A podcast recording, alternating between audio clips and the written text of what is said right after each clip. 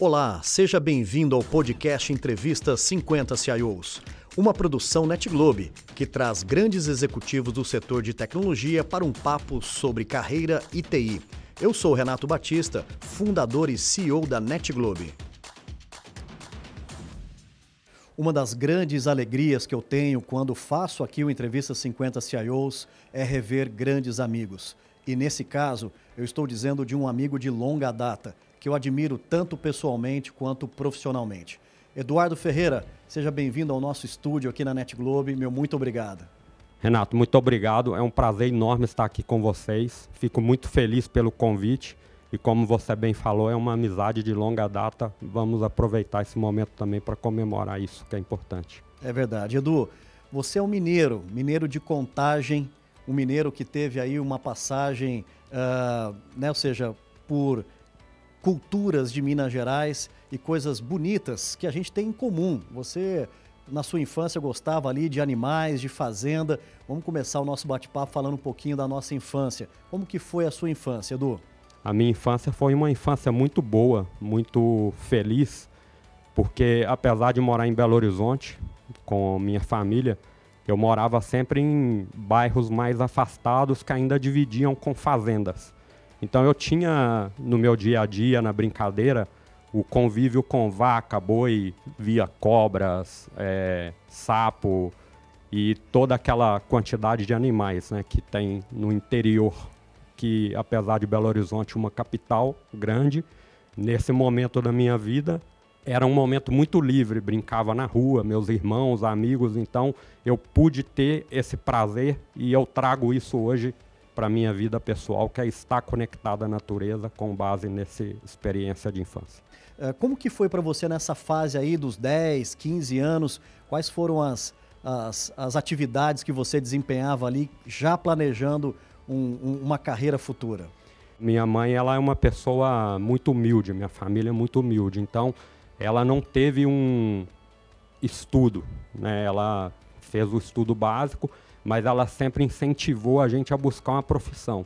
Então, duas coisas que ela sempre me falava era: faça um curso de datilografia, até porque era um pré-requisito na época para a gente trabalhar em algumas empresas. É verdade. E ela sempre me incentivou a, quando eu fizesse meus 18 anos, tirar uma habilitação. Porque ela usava uma frase assim: filho, no pior do cenário você pode ser um motorista. Olha só. Então, a carteira de habilitação naquela época te permitia ter essa profissão.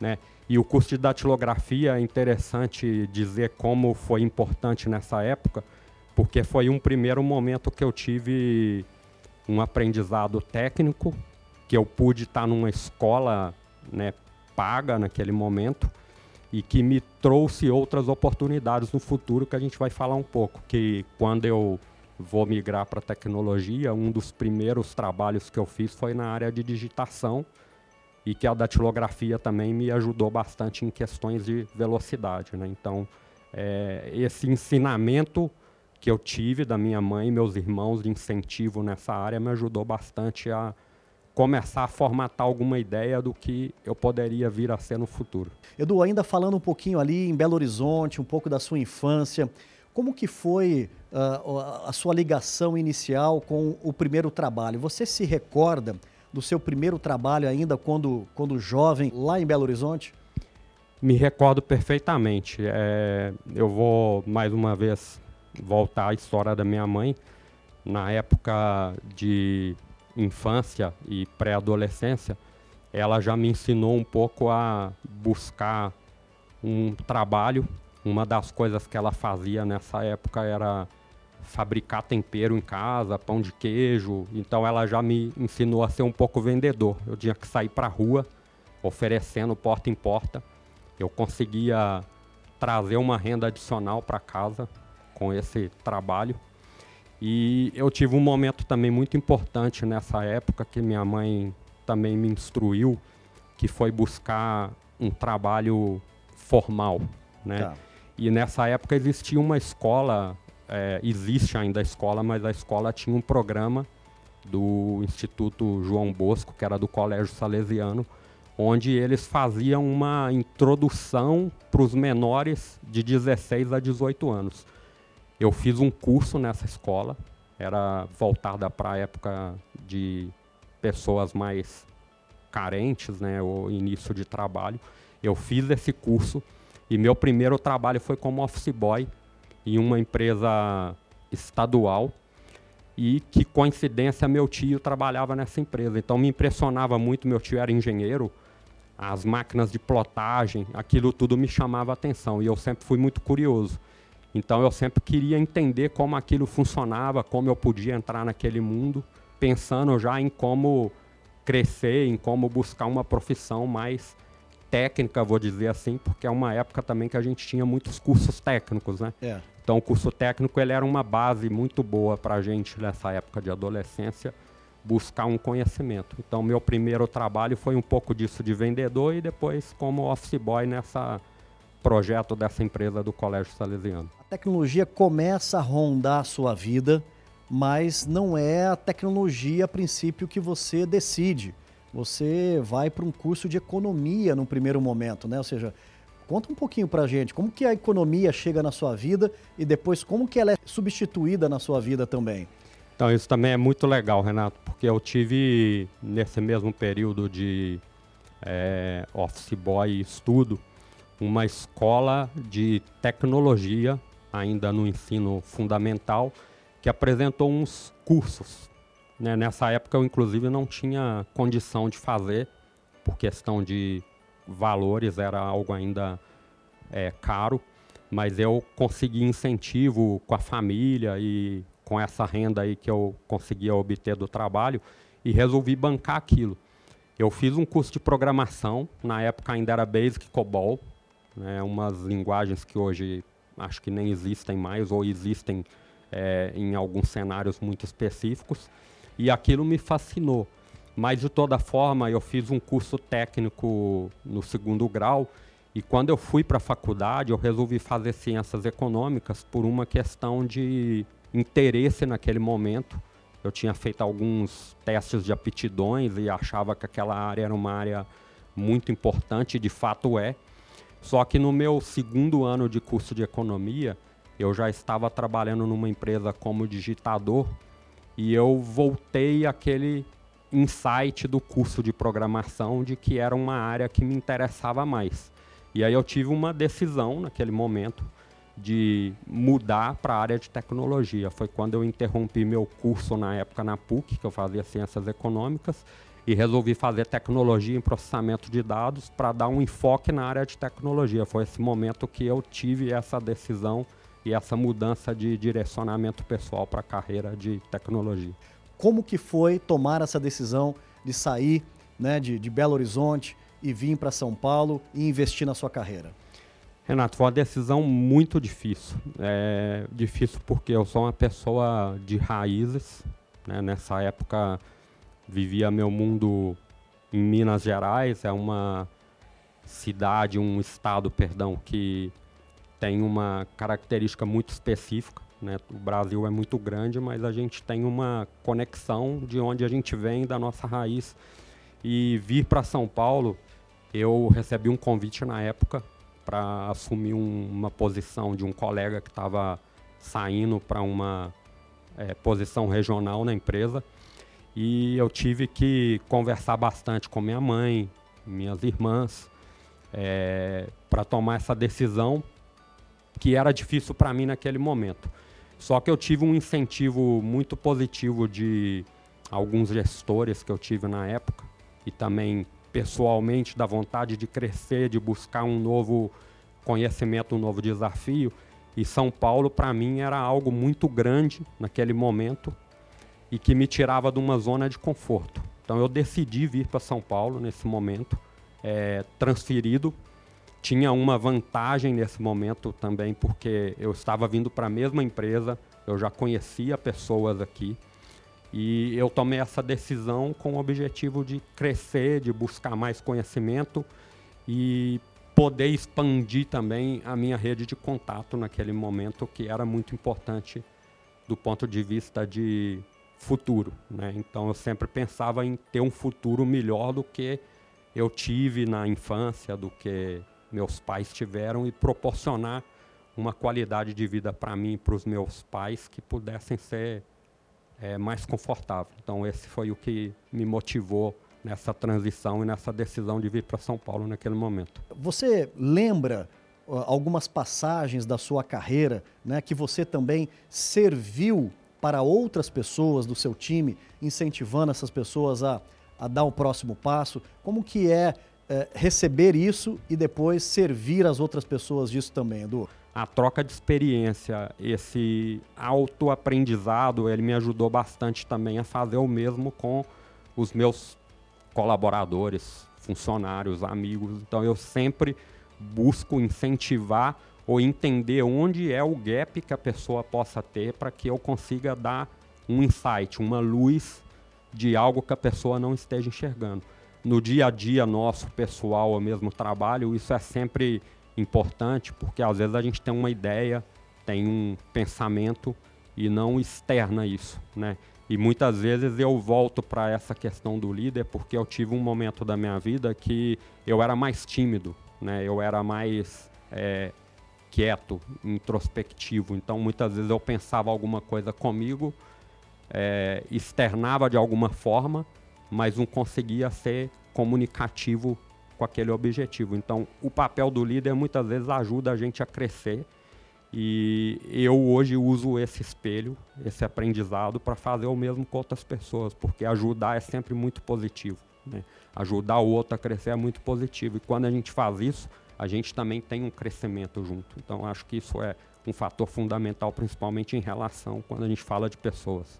Como você, Eduardo Ferreira, né, é, trabalhou essa questão da timidez, essa questão de expor as suas ideias e depois se tornar esse líder, né? É, tão bacana, tão referência, tão humano que você é. Como foi no seu caso, Edu? É, no meu caso, ele veio uma questão de aprendizado, um misto entre escola, faculdade e a vida real na empresa. Né? Acho que a escola a universidade, todo momento que a gente está na escola, ele é um aprendizado porque força a gente a apresentar um trabalho, a discutir com colegas.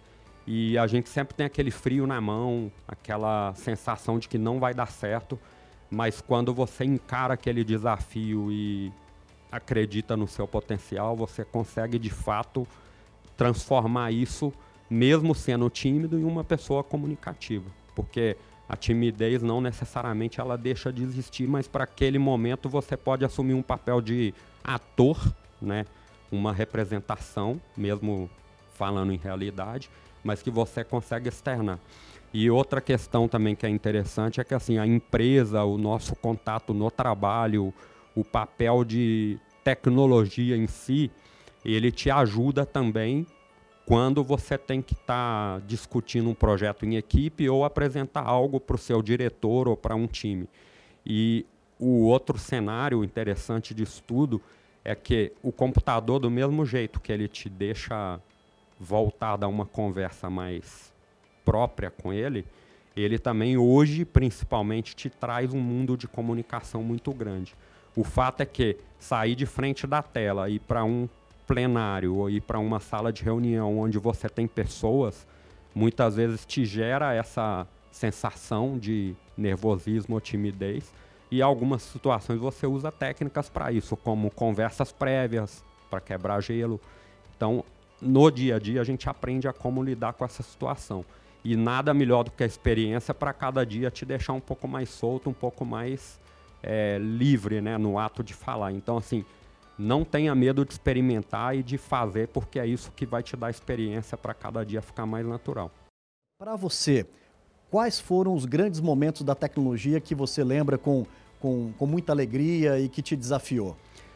Tem, tem dois ou três momentos. Um deles foi o início da internet, é, na verdade, dentro das empresas, ou quando a gente começou ainda até usar os modems discados. Eu lembro que eu trabalhava nessa empresa ainda em Belo Horizonte e ter sido responsável por instalar o primeiro computador com internet nessa empresa e que me trouxe alguns aprendizados interessantes porque eu que operava aquela máquina, então sempre que o presidente ou os diretores precisavam mandar um e-mail, era o único computador que tinha na empresa, sentavam do meu lado para me ditar ou me dar a característica do que queriam para enviar aquele e-mail. E eles ficavam impressionados com aqueles ruídos do modem que tinha na época de É linha de verdade. escada, né? É, eu lembro de abrir um primeiro site na vida, naqueles navegadores ainda de Netscape, e aquilo para mim me trouxe uma transformação de como a gente tinha uma capacidade de conexão que era muito disruptiva. Né? A gente estava vindo de fax, de comunicações ainda muito analógicas, para aquele momento em que você mandava um e-mail, em poucos segundos ele estava na mão da outra pessoa. Então, É a comunicação rápida e ágil me trouxe essa sensação de modernidade naquele momento, né? E o desafio de ter sido assim, o primeiro técnico ou pessoa que colocou aquilo dentro de uma empresa e da importância que aquilo me trouxe pessoalmente, porque assim, eu tinha um presidente que quase nunca tinha chance de conversar, né, conosco, sentado do meu lado ditando um e-mail para eu mandar, porque era a única pessoa que poderia fazer naquele momento. Fantástico. E hoje eu fico impressionado também com a capacidade do que a inteligência artificial tem colocado em poder também, né, do transformação tecnológica. É algo que a gente já ouve falar há muito tempo, né, inteligência artificial como conceito já existe há bastante tempo. Porém, é, as novas tecnologias, agora a gente tem escutado falar muito de chat GPT e outras questões que têm gerado automação e uma inteligência que nos ajuda também a prevenir e é, ser mais proativo em muitas coisas, né? Tirar um pouco daquela carga que é muito manual para algo mais automático e colocar nosso cérebro e nossa capacidade em algo que realmente seja transformador. Então isso para mim é uma nova onda e uma questão que a gente ainda está aprendendo a lidar com isso, mas temos que estar atento, né? Como foi a internet lá atrás, que parecia simples e transformou tanto, essa questão de inteligência artificial a gente tem que estar atento porque parece que surgiu ontem, né? A gente está falando de chat GPT há pouco tempo, mas é algo que vem acontecendo e que vai gerar uma disrupção aí bastante significativa nesse momento que a gente está vivendo hoje. É verdade. Uma mensagem para deixar para esses jovens que talvez na idade dos nossos filhos né, eh, estejam pensando em ingressar numa área de tecnologia. Que mensagem você deixaria para eles na construção de uma carreira na área de tecnologia? A mensagem principal é assim, por mais que a gente está vendo o avanço tecnológico cada dia mais forte, a gente tem tido uma interação com a máquina mais áudio do que digitada, né, do que escrita, é, de continuar não tendo medo do novo, porque cada dia mais teremos novidades é, e mais rápido. Né? Hoje a gente vê algo acontecer em cinco anos que antigamente demoraria 50 ou 10. E, no mesmo tempo, não esquecer da questão da simplicidade, do respeito e do contato com o próximo. Qual é o seu hobby? Eu sei que você é muito ligado com esporte. Qual é o hobby que você gosta hoje e que te relaxa, te desestressa um pouco? Hoje é o ciclismo.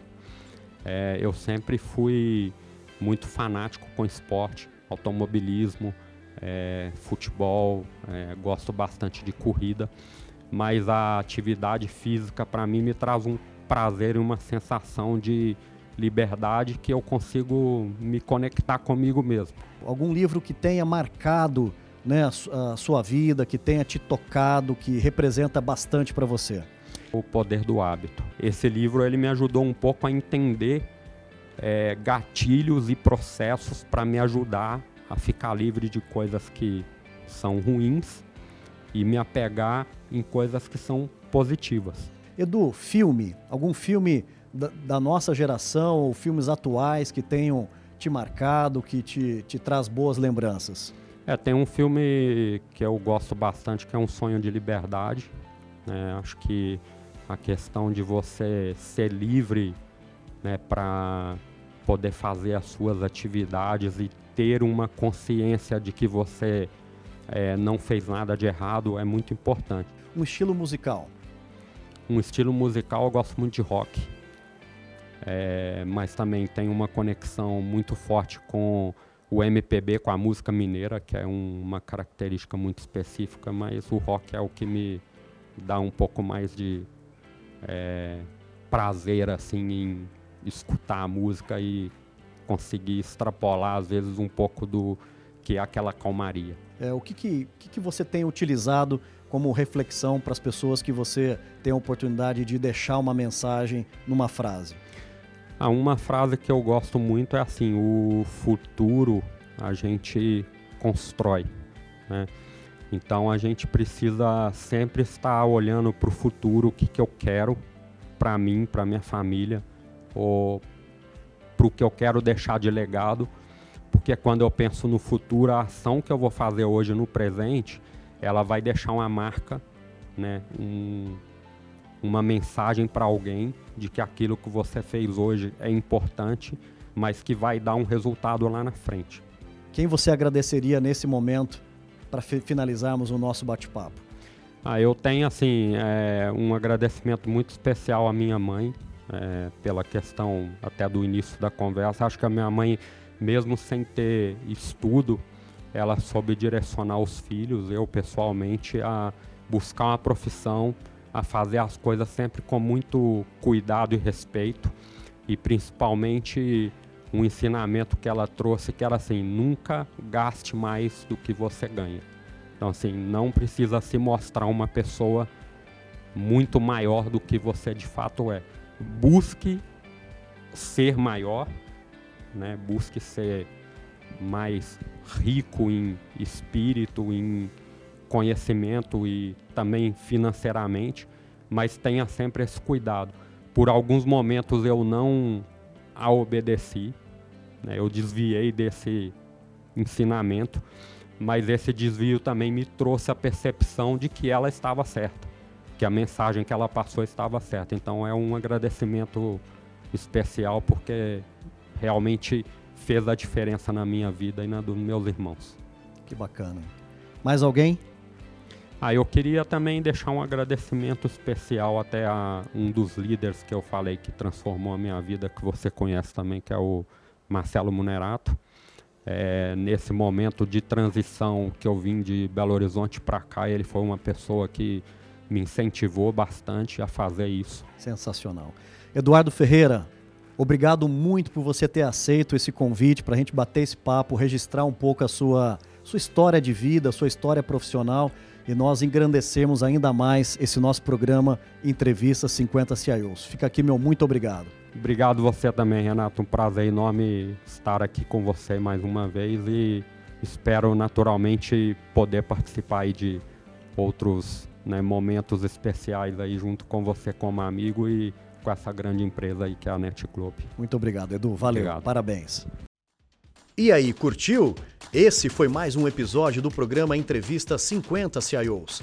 Para não perder nenhum conteúdo, siga nosso perfil aqui no Deezer.